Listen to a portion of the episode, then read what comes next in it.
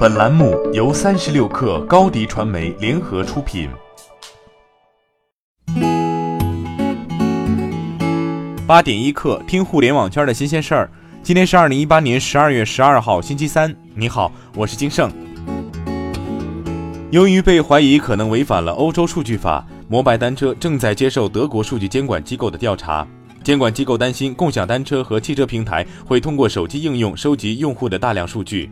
摩拜单车昨天回应说，数据保护是我们工作的最高优先事项之一，我们一直致力于保障用户信息安全。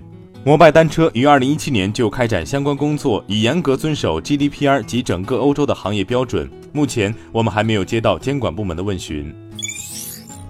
携程租车最近推出租车行业信息系统解决方案“租车宝”。携程集团副总裁、地上交通事业部 CEO 王玉琛预计，随着目的地政府对当地旅游资源的持续开发以及高铁线路更全面的覆盖，未来三至五年内将会对国内租车的市场产生更大的刺激，进一步激发需求。为此，携程租车还与有成融资租赁有限公司达成战略合作，为租车供应链提供优质的融资租赁产品。网易严选线下店将于十二月十八号在杭州捷百购广场开业。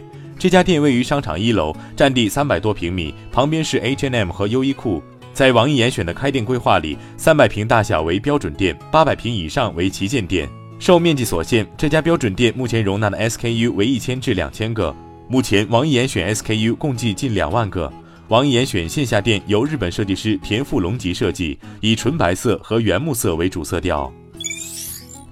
双十二前夕，抖音购物车功能正式开放申请。平台上发布视频大于十个且达到八千以上粉丝的实名认证账号可自助申请。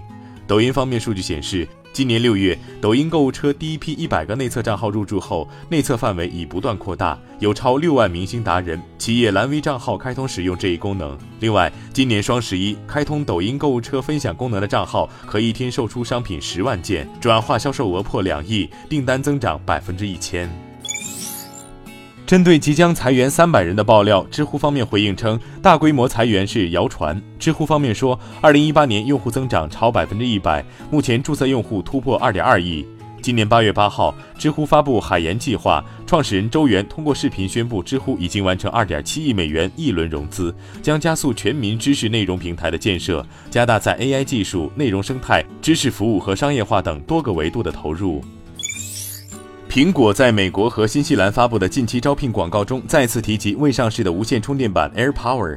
这些开放的职位包括在加州总部、新西兰奥克兰的苹果无线充电技术团队中的学生兼职与硬件工程师等。苹果于二零一八年九月后从网站上移除了大部分有关 AirPower 的内容。当时有分析师称，因无法解决发热跟干扰问题，苹果可能会砍掉 AirPower 无线充电器。据 Fortune 网站报道，在上周末举行的第七届奥林匹克峰会上，电子竞技游戏是否该被纳入2024年巴黎奥运会是一个重要的议题。